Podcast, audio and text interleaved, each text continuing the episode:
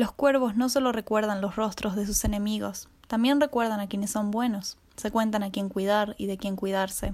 Ningún santo me cuidó a mí, no como tú. Sombra y Hueso, la serie. Bienvenidos a Libres, un podcast literario diverso y feminista para la comunidad lectora en español. Soy Ael Krupnikov. Y yo soy Julieta Nino. Y en este episodio hablamos de Sombra y Hueso, el libro y la serie.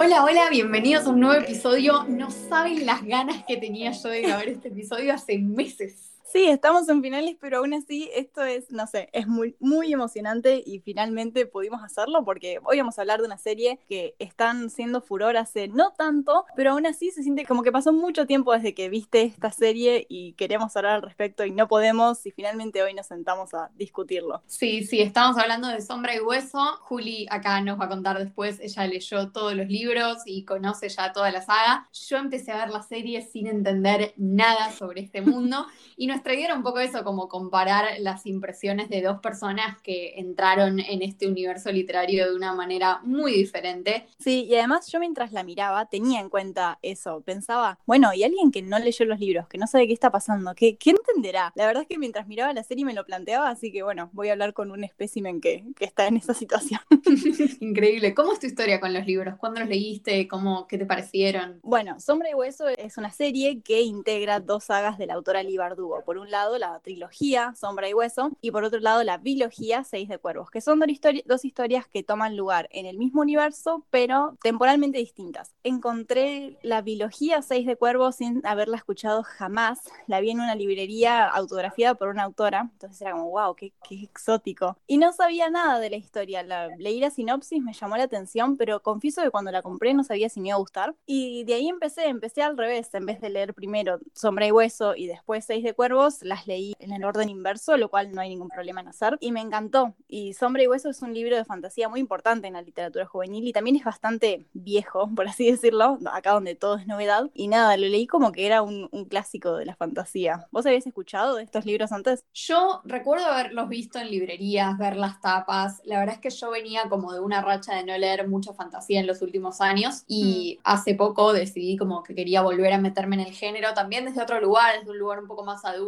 Y cuando salió la serie en Netflix, que además tenía muy buena pinta el tráiler y tremendos actores y todo, dije, bueno, le voy a dar una chance. Y se me ocurrió esto, ¿no? Como entrar así sin saber nada. Yo en general no suelo ver películas o ver series de libros que todavía no leí. Siempre pienso que es importante leer el libro primero. Pero esta dije, bueno, lo voy a probar. Y la verdad es que estoy muy contenta que lo hice porque la serie transcurre en la época de Sombra y Hueso. Digamos, transcurre en la, historia de estos primeros libros, el primer libro de esta trilogía. Y después Los Seis de Cuervos empieza como dos años después, ¿no? De... Sí. Entonces a los personajes de Seis de Cuervos los meten en la historia de Sombra y Hueso, pero con, con, con arcos originales que no existen en los libros en los que se basa la serie, sino que, bueno, agarraron, la idea era como poder meter a estos personajes para poder tenerlos todos juntos en una misma historia en la serie. Eh, y bueno, me, me, metí con, como, con muchas ganas y la verdad es que me enamoré totalmente del mundo. Y, y, me parece muy lindo que hayas visto la serie y de ahí como que te haya gustado el mundo, como que yo ya estoy enamorada de este mundo, de estos personajes, de estos libros hace muchos años, pero me parece hermoso que hayas visto la serie y también hayas podido llegar a ese camino también. Sí, yo creo que la serie hace un excelente trabajo. O sea, primero la estética, la estética semi-rusa del siglo XIX, pero con magia, fascinante, increíble, maravilloso, me encantó.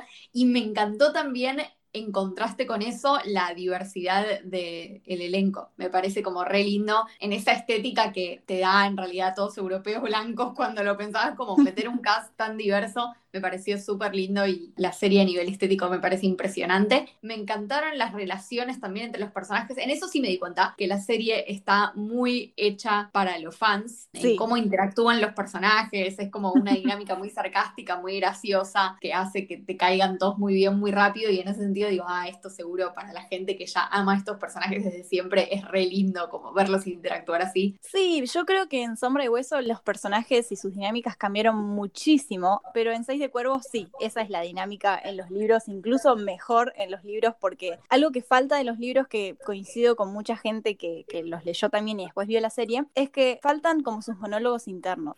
Seis de Cuervos tiene distintos capítulos para cada personaje y ahí podemos ver sus pensamientos. Y mucha gente que veía la serie, yo incluida, era como que estaba muy divertida la dinámica entre los personajes, pero por otro lado faltaba como su parte más interna, como que quedaron incompletos en la pantalla sin eso. Sí, a mí es cierto, ahora que lo pienso es algo que, me habría re gustado. Y bueno, y de hecho pasa, o sea, hay cosas que, de repente te perdés. Otra cosa que, me pareció que estaba muy bien para hacer una, una serie, admito que de a ratos me resultó medio confuso y yo creo que eso es porque leerlo en un libro es como te queda todo un poco más claro, toda la explicación de geografía, de los bandos, de la guerra, etcétera, es como un mundo que tiene mucho de eso, o sea, ya para cualquiera que se quiera meter en esta historia, aviso, importa mucho acordarse los nombres de los países, los nombres de todos los reinos y quién está en guerra con quién y todos los bandos. Y encima, como son palabras en otros idiomas inventados, es como que a veces te cuesta un toque computar todo eso, sobre todo cuando es una serie, entonces no es que tenés una página donde te lo explica y te muestran un mapa y vos lo podés. Pero la verdad es que me, me sorprendió para bien como lo claro que estaba eso. O sea, en el contexto de que es una serie y que es muy difícil de por sí explicarlo. Sí, yo hubiera necesitado eso mientras leía los libros, sobre todo porque como te digo, empecé en otro orden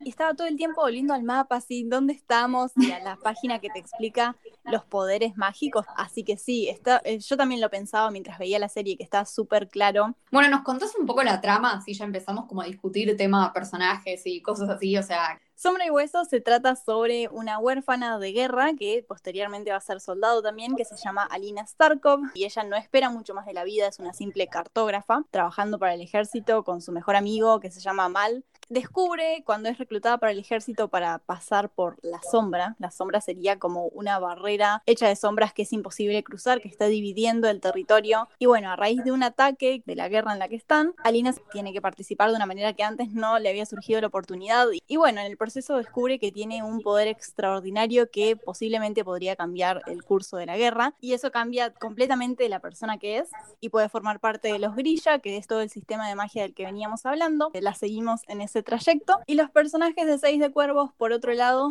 están en una aventura paralela que no sucede en los libros, como dijo Yae. Ellos van a secuestrar a Alina por un encargo, porque eso es lo que hacen los personajes de Seis de Cuervos. Mientras está pasando la historia de Sombra y Hueso, que está un poco cambiada en la serie y pasa en el libro también, los de Seis de Cuervos van a intentar meterse y cambiar la trama. Claro, ok, entonces tenemos cartógrafa con pocas aspiraciones en la vida y en la serie nosotros la vemos pasar, salir del campamento de guerra con estos poderes, irse al palacio donde viven todos los grilla y entrenan y, donde supuestamente ella tiene que ser re feliz, pero en realidad se siente re sola y bueno, y la separan de mal y todo este problema. Es como toda la historia de cómo ella se va amigando de a poquito con sus poderes, ¿no? Y, cómo llega a entenderlos y a poder usarlos para el bien. Sí, a mí me fascina el personaje de Alina, siento que es de los mejores que hay, aunque no lo pude apreciar tanto en la serie, siento que para la serie la cambiaron mucho a una heroína que está angustiada con sus nuevos poderes y viendo que, que bueno, de repente es una santa y tiene que determinar el curso de la guerra, pero ella no tenía planeado esto para su vida, como que siento que la cambiaron mucho en una heroína que, que sería perfecta para la tele. Y como que cumplió con ese rol perfectamente, pero no era el personaje que a mí me gustó del libro. ¿A vos qué te A ver, contame cómo es en el libro, porque yo con la serie de eso tengo muchos problemas. A ver. bueno, para mí en el libro es lo opuesto a lo que te acabo de describir de la serie. O sea, su personalidad no cambió tan drásticamente. Pero a mí lo que me encanta de Alina es que es este balance entre luz y oscuridad. Ella no es completamente luz. Y a mí eso es lo que me encanta de su personaje, que ella también se ve tentada por la oscuridad. En los libros la vemos dudar, la vemos ser para mí no es una heroína. Cualquier persona que lea los libros la describiría como una antiheroína. Y tirando a villana en partes y se equivoca y se vuelve como mala en una parte, como que tiene una faceta de que no es perfecta. Y en la serie solo la vemos como, como ay, tengo que salvar el mundo. Pero tener tanto poder tiene matices oscuras también. Sí, claro, yo cuando vi la serie, una cosa que me puso muy nerviosa y que creo que me impidió tener esta reacción hacia Lina, como que a mí no sé si me cayó tan bien. Hay, hay otros personajes que amé mucho más. Y Alina es como que hay algo que no me termina de cerrar en la actitud de ella cuando se entera de que es grilla. Che, puedes salvar al mundo, o sea, literalmente perdiste toda tu vida por culpa de esta guerra. ¿Cómo vas a decir que no? Eh, sobre todo porque, ay, no, es que yo no sé si tenía planeado esto, como muchas veces cuando es chica evita este test que les hacen a los niños para saber si tienen magia, ella evita hacerlo para que no descubran que es grilla. Es como que no, no sé, no me termina de cerrar, me molesta un toque que se quede atrás y se reprima, sobre todo porque ahí entra otro, otro tema que ahora vemos cómo es en los libros, pero a mí en la serie me pareció que no estaba muy bien. Muchas veces esta, esta actitud de Alina de decir, bueno, no, yo no quiero hacer cosas grandes y no quiero salir de mi zona de confort y todo esto, es por mal, es por mal que es su mejor amigo, pero que en realidad claramente los dos se aman y tienen muchos sentimientos uno por el otro. Eh, quizás es como mi feminista ardiente interior diciendo como, no, déjalo al pibe y andate, no sé qué, pero está como, ay no, yo no, no quiero ser grilla y no quiero hacer cosas extraordinarias porque mirá si después mal no me quiere, como que lo estoy dejando solo, pero contame cómo son los libros, a ver, en una de esas es diferente. Si alguien te dice yo leí Sombra y Hueso, su segunda oración sí o sí tiene que decir odio a mal. Creo que ese es el eslogan de este fandom. Todos odiamos a mal, punto. como que... Ay, no. Y lo que enfurece, además de odiarlo, es que en la serie lo hicieron amable. Siento que mucha gente lo quiere querer por la serie. A mí me cayó mejor en la serie y me enojaba que me cayera bien porque yo lo tenía que odiar porque lo odio en los libros y todos leíamos en los libros. Y sí, eso que hicieron con Alina no es tan así en los libros, como que no sé qué ejemplos te podría dar porque, o sea, sí, Mal es una parte muy importante de la vida de Alina y ella piensa en él constantemente, es su única persona, literalmente, no tiene a nadie más en el mundo, pero de momento se olvida de él y ella está con estos poderes y su nueva magia y está en una guerra y no piensa en él constantemente como aparece en la serie que el mundo gira alrededor de Mal y su gran bondad. Esa conversación que ellos tienen donde Mal le dice, tenés un nuevo poder, sos distinta y ella tiene que justificarse ante él, ¿te acordás de esa escena? Sí, está en esta situación que para ellos ya de por sí es re complicada y Mal constantemente su actitud es, bueno, no, pero no nos tienen que separar, no, porque no sabemos si este lugar es peligroso, como una desconfianza muy grande de que Alina esté en un lugar que no sea con él. Y es tipo, no, pibe, porque se va a separar de vos no significa que lo que va a hacer no esté bueno o que no sea necesario. O sea, vos también te va a mejorar la vida que deje de existir la sombra y todo eso. No, sí, a mí me molesta mucho esa, esa escena que también está en el libro, pero un poco cambiada, donde ella se tiene que justificar ante él por de repente tener que salvar el mundo. Todo gira alrededor de Mal y eso, eso molesta en la serie y por más de que no es tan distinto en el libro, es diferente. En el libro podemos ver los pensamientos de Alina. Además, Mal en el libro no juega un papel tan importante. Hay muchas cosas de la trama que se la metieron en la serie para que pueda tener una personalidad y no lo terminemos odiando todos, pero mm, es un estorbo el tipo en los libros. Y ella es una persona que se convierte en alguien muy poderoso y esto suele pasar en los libros, no es una trama muy original en ese sentido, que una persona adquiere poderes y cambia. Su vida cambió por completo y este chico va y le dice, ya no sos la misma. Y no, amigo, ya no es la misma. Me encanta saber que es como una opinión tan generalizada. en la serie para mí un poco está contrarrestado por el hecho de que la vida de En el Little Palace, que es donde la llevan, que es donde están todos los grillos y supuestamente es como el paraíso donde todos entrenan y son su magia y son felices, pero ella ahí es como, nada, su vida es re solitaria, es un ambiente re hostil, todo el mundo la odia, o eso sí, no, la mitad del mundo la odia, y la otra mitad es como que le hablan como que ella es Dios, pero entonces no puede establecer relaciones reales con nadie, ¿viste? Como que tiene estas dos amigas que la siguen por todos lados, pero que en realidad ella no, como que, no sé, no se siente como que ahí puede encontrar su lugar. Y un poco yo creo que también eso hace que, como contrarreste un poco toda esta idea de mal, de que, ah, no, pero es peligroso que nos separemos, como que después termina siendo verdad que Alina no es tan feliz ahí, pero no sé, yo creo que hay algo de eso que, que posta me molestó mucho porque es como, es tu única chance de vivir una buena vida y no solo de vivir vos una buena vida, sino también de ayudar a otros. Entonces no entiendo por qué no la tomás, ¿entendés? Sí, pero no solo eso, en el sentido de que ella cuando está en el Little Palace, como decís vos, no está ahí a modo de, bueno, encontré una nueva vida, todo es perfecto, como decís vos, enfrenta hostilidades ahí, pero ella está en su propia historia y eso es algo que molesta tanto en la serie como en el libro, que Mal esté ahí como, yo, yo soy el centro del mundo. Y ella está en su propia historia y no solamente se puede cuestionar esto de por qué no querés salvar el mundo, sino de que ella tiene sus dudas, sus pensamientos y, y como decís vos, eso en la serie quedó corto, quedó como, quedó sin justificar, como que no la terminás de entender, como dijiste vos, y no se termina de entender porque es un cambio que le hicieron a su personaje para la serie que en el libro sería distinto. Bueno, y los personajes de Seis de Cuervos, ¿qué onda? A mí me gustaron mucho más, la verdad. O sea, me, me pareció mucho más interesante su historia y su dinámica, y nada, los amo, me parecen unos divinos, me encantó ver su historia, Jesper tiene mi corazón, es tipo, te amo. Sí, y también me pareció que, no sé cómo es en los libros, porque bueno, la, eh, en Sombra y Hueso estos personajes no aparecen y no sé si Hmm. después hay otros momentos en donde interactúan las dos historias o las dos líneas de tiempo, pero sí me pareció que en la serie los intervalos estaban muy bien timeados, tipo nunca te cansás de las dos Sí. historias y justo cuando estás como un poco aburrido de ver a los personajes de una historia, de repente pasas a lo que están haciendo los personajes de la otra y no sé, bueno, ahora contame vos cuál es tu perspectiva, pero me pareció que estaba muy bien hecha la historia de los tres personajes de Seis de Cuervos, como que yo no me habría dado cuenta nunca de que es algo que inventaron para la serie. Para mí estaban ahí siempre y son parte de esto. A mí al principio me costaba porque yo quería la otra historia, la de Seis de Cuervos, no quería ver esta inventada, pero sí, como decís, la mezcla es buenísima entre las escenas, es, a mí también me fascinó y eso que no es el grupo completo, ellos, la, la historia de Seis de Cuervos incluye a dos personajes más que en esta ocasión no vemos, entonces yo todavía quería ver más al grupo entero, pero estos tres personajes son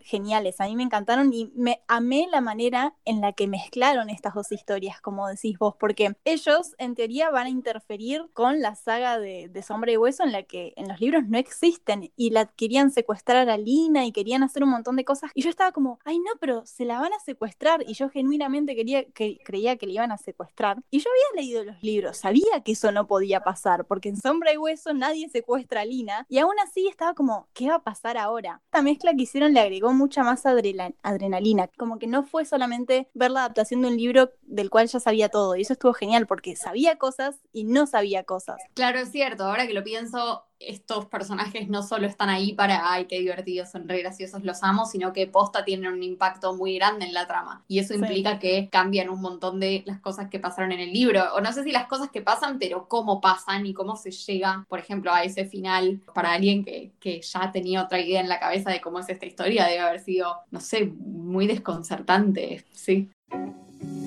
A partir de ahora vamos a empezar a hablar con spoilers, así que si todavía no leíste el libro o viste la serie de Sombra y Hueso y no querés enterarte de nada, te recomendamos que dejes acá el episodio.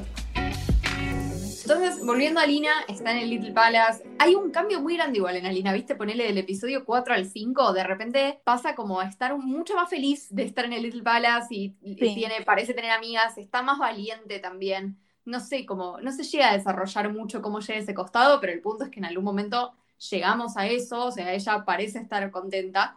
En ese contexto hay creo que dos personajes que todavía no mencionamos que son importantes. Una es Sheima, que por mucho tiempo fue mi personaje preferido, o sea, el que, la, la que mejor me caía, que es como esta, no sé, ¿qué, qué, cuál es su rol con Alina? Porque son amigas, pero en realidad ella está como un poco trabajando para Alina, que le hace la ropa y la pone como, la pone linda cada vez que tiene que ir a algún evento, que como mucho, mucho de la vida en el Little Palace es tipo, ay, sí, todos nos maquillamos y vamos a fiestas, pero... Sí. No sé, Sheima me cae muy bien porque es como una de las pocas personas que realmente la ve a Alina como un ser real y como, como una persona que necesita una confidente y, y no tanto como, ah, esta herramienta de guerra que tenemos que de casualidad es un ser humano, pero que en realidad solo nos sirve para hacer magia. Eh, y bueno, y después está Bagra, que es como la entrenadora de Alina, que tiene que lograr que sea buena usando su magia. Que sabes que es un personaje que me cayó mal. O sea, me, me- no logré que me. Porque ahora vamos a hablar, después cambia todo, ¿no? Pero al principio Sí. yo decía, ay, esta mina, como que viste que hay, está siempre la figura del como el mentor exigente y eso. Pero esta, esta señora ya cruzaba la línea, es como que ya era mala persona. Y yo decía como, ay, no, no me cae bien. Y después hay un momento en donde todo te, tipo, se te da vuelta absolutamente todo y de repente Sheima es mala y Bagra es buena y vos estás tipo, ay, no, por favor, déjenme procesar. O sea, no sé, en los libros eso también es tan abrupto ese cambio porque, no sé, a mí me, me voló la cabeza. Es al final del episodio 5 y Sí. fue como, ah, tipo, no, no- no lo puedo creer. A mí algo que me encanta de, de estos dos personajes que vos, que vos mencionás es que en el libro la estadía de Alina en el Little Palace es una parte muy importante y acá solo es como que te comparten los rasgos generales, como que bueno, Alina entrenando, Alina con Bagra aparece como dos, tres veces. Las fiestas, es como que te, te muestran partes, cuando en realidad lo que pasa en ese palacio es la evolución de Alina, se está conociendo a sí misma, está, le cambió la vida y eso no lo vemos tanto en la serie, como que como vos decís, un día se levanta y está más feliz. Eso es, es claramente que faltó algo en el medio para entenderlas. Y lo mismo siento con estos dos personajes, como que siento que faltó mucho para entenderlos y que Bagra te haya caído mal, tiene sentido en la serie, Y yo no sé si tengo una opinión respecto a ella en los libros, pero sí te puedo decir que en los libros la entendemos mucho más, o no sé si la entendemos, pero vemos mucho más de ella. Igual eso que vos decís de su papel como mentora, a mí me gusta que sea así, como que no cumple el típico papel de mentor que, que va a guiar a Lina y es muy duro con ella, pero al final resulta que es bueno. Yo siento que Bagra es así, es mala, como, decís, como vos decís, es así, es, es, la está tratando como un arma de guerra, listo, este es tu papel, como que... Claro, pero después resulta que es la única persona en la que Alina puede confiar realmente. O sea, mm. es como te, te juega mucho con tus emociones la serie que, en, o sea, me parece que está muy bueno porque es como algo que decís, wow, o sea, no te lo esperás ni ahí, pero a la vez es como la idea que vos me estás dando, según lo que entiendo de los libros, es que el hecho de poder pasar más tiempo en el Little Palace y entender más las motivaciones de los personajes y que todo este proceso sea un poco más lento y un poco más profundo, hace que uno pueda entender mejor todo esto que pasa. Como que en la serie es casi como, como que te están llevando por acá, para acá, para acá. Claro. no, o sea, no llegas a acostumbrarte a una cosa y ya de repente te, te, te cambió todo. Eh, y bueno, eso nos lleva un poco a una persona que no sé cómo todavía no lo nombramos, que es Kirigan, que, bueno, cuando lo conocemos es como una figura así medio misteriosa, pero misteriosa sexy, ¿viste? Como que Alina claramente tiene sentimientos por él, que es medio rara también esa situación, porque es como que él está en una posición de poder por encima de ella, pero se enamoran, y después llega un momento en donde claramente, tipo, ya estaban a estar juntos, y de hecho están juntos, y es como, y ahí lo querés, ¿viste? Tipo, te pasa que, no sé, a mí en la serie por lo menos me pasó que era tipo, sí, quédate con él, como ya fue mal, tipo, no, no, no sé, era como una relación que me re gustaba y que tenían tremenda química también, o sea, los actores. Hmm. Increíble. Y de la nada, en el capítulo 5, cuando está esa revelación, y vos decís como, no, no, tipo, no, no. Y no sé, como que me gustaba la dinámica entre ellos y la verdad es que entiendo por qué hay gente que lo shipea a pesar de que, bueno, él es malo. Pero también me gusta un poco esta dinámica de tipo mujeres sororas contra hombres que hacen todo mal. Eh, o sea, hay algo de ahí que, que, también está bueno, pero no sé, ¿cómo, vos cómo viviste ese twist? También ya sabiéndolo, ¿no? Vos estabas mirando la serie y los viste enamorarse ya sabiendo que él era malo y lo estaba usando. Sí, yo me pregunto, ¿vos te creíste en serio que él era bueno? No sé, o sea, no tenía ningún motivo para sospechar que él era malo. Eh, la verdad es que como te lo cuentan, él es como una figura que fue muy perseguida y que es como tiene una vida muy problemática. Nunca me dejó de molestar este tema de, bueno, él claramente es más grande que ella y es como una figura muy poderosa. O sea, no deja de ser una relación con dinámicas de poder muy complicadas, pero que estaban enamorados, me lo creí. O sea. Ay, qué loco, porque yo mientras la veía, como te dije, iba pensando en, bueno, ¿qué pensará una persona que no sabe nada de lo que está pasando? Y nunca me pregunté si alguien se creería que, que Kirigan era bueno, así que me parece muy loco que, que, me lo digas, porque no creo que seas la única tampoco. Me lo recontra mí creí. ¿En los libros te lo crees? No, porque las cosas son distintas en los libros. No, esto, esta trama tan cliché de que ella encuentra su superior o su mentor o como le quieras decir y bueno, y se enamoran y después ¡ah! es malo, como que todo eso no está. Él es el Darkling y, como que, no sé, siento que ellos tienen una relación distinta. siento que lo, en la serie lo volvieron muy juvenil. Entiendo. Otros que aparecían, Nina y Masaya. Ay, sí, claro. qué onda? ¿Qué pensaste? Hay otra trama, claro, están también, hay una tercera historia que al principio no parece que va a ser tan importante como las dos, pero después de a poquito como que le van subiendo el tiempo en pantalla, tipo, como que hmm. cada vez se va poniendo más interesante, que es Nina, una bruja, una grilla, termina como medio prisionera, pero a la vez que son prisioneros mutuos, o sea, que están medio a punto de naufragar y medio que se salvan el uno al otro, a pesar de que se detestan, con un cazador de brujas de los que son los enemigos de los grilla en esta guerra. Y bueno, y se enamoran. Y no sé, me pareció tan linda esa historia. No sé, es algo que claramente está muy arraigado en la fantasía del libro, pero que a la vez ah, es como tan real y habla tanto de tantas facetas de nuestra realidad. Esto de como, bueno, un cazador de brujas que toda la vida le llenaron la cabeza de prejuicios sobre lo que son las brujas, conoce una bruja, la bruja le dice, ah, sí, vos pensás que ahora, no sé, te voy a arrancar el corazón y no sé qué. Y después la bruja resulta que es una piba normal y recapa y que lo salva y lo ayuda en este problema en el que están Sí, yo siento que en la serie eso igual quedó como medio aislado, como las personas que no leyeron los libros, no sé qué piensan de, esa historia, y como en paralelo, como muy bonita, pero ¿qué sentido tiene? No sí, total. Es como que... Sí, yo no lo entiendo, o sea, de hecho no, no entendía por qué después le dieron tanta importancia, o sea, me gustó porque me gustaba la historia. ¿Pero terminaste sabiendo quiénes son? No, no sé nada ah, yo. Yo vi, yo vi la primera temporada, después leí un poco cuando, porque quería saber si iba a haber segunda temporada, cosa que por suerte anunciaron el día después de que yo terminé la serie, entonces vamos. Pero nada, la verdad es que no, no sé mucho y de hecho una de las cosas que te quería preguntar como para cerrar es qué hacemos las personas como yo que vimos la serie y nos encantó este universo y queremos seguir metiéndonos no sé, por qué libros seguimos, qué hay que leer, cómo, bueno, cómo, cómo nos seguimos adentrando en este mundo. Yo empezaría con la saga en, en orden, con Sombra y Hueso, después Asedio y Tormenta, y después Ruina y Ascenso, que son los tres primeros libros, y después, bueno, Seis de Cuervos y la secuela. Pero obviamente lo pueden leer en cualquier orden, no, no importa si empiezan por la biología de Seis de Cuervos o por la de Sombra, o por la trilogía de Sombra y Hueso, pero para mí es mejor empezar por el principio, porque tiene más sentido. Eso te iba a decir, vos recomendás, vos recomendás que leamos Sombra y Hueso a pesar de que ya vimos supuestamente los eventos de Sombra y Hueso en la serie. O sea, no me recomendarías empezar por Asedio y Tormenta directamente. No, no, para nada. No, no va a tener. No, hay que leer todos los libros, sí o sí, porque Sombra y Hueso no puede de ninguna manera. La serie no puede suplantar de ninguna manera el libro. Y si están de humor para las misiones imposibles, una historia de aventuras más contenida y no desplegada en todo el territorio, sino como, no sé, una historia curiosa de una ciudad y un grupo de criminales, entonces lean Seis de Cuervos. Pero si quieren seguir con la historia, para mí tienen que empezar de cero, porque Mal no es la persona que creen en base a la serie, y la relación entre Tolkien y Alina, aunque tengan ganas de leer una historia de amor juvenil, no es así para nada. Es algo muy complejo que te hace pensar muchísimo sobre el poder y, y bueno, el bien y el mal. O sea que, nada, yo venía como con la impresión de que había sido una adaptación muy fidedigna de los libros porque vi que los fans estaban contentos, pero evidentemente no. O sea, no sé. Qué estamos contentos, yo creo que estamos contentos porque primero los efectos especiales fueron buenísimos. Y eso no pasa. Cuando adaptan un libro de fantasía, te esperás un fiasco así como Cazadores de Sombras.